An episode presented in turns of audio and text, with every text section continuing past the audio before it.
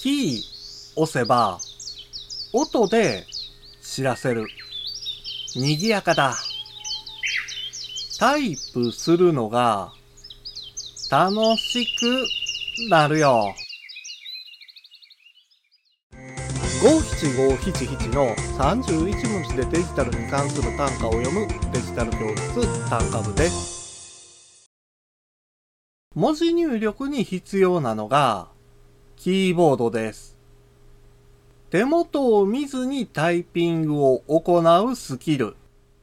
タッチタイピングが身についていれば、画面を見ながら文字入力を行いますので、タイプミスがすぐにわかります。しかし、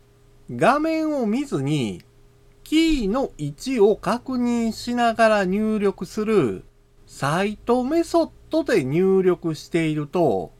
キーを押したつもりでも、押せていないことがあります。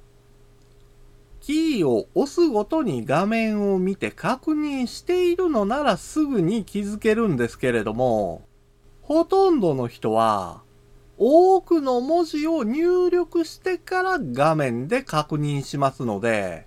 入力できていないキーがあると、画面を見た時にびっくりすることがあります。そんなことにならないように、キーを押した時に音が鳴る、ラウドタイパーというアプリを試してみませんか？キーを押すごとに効果音が鳴りますので、画面を見なくてもキー入力ができているのを耳で確認できます。いろいろな効果音を設定できて便利なんですが、静かな環境では、音が耳障りになってしまいますから、音量調整を忘れないようにしてくださいね。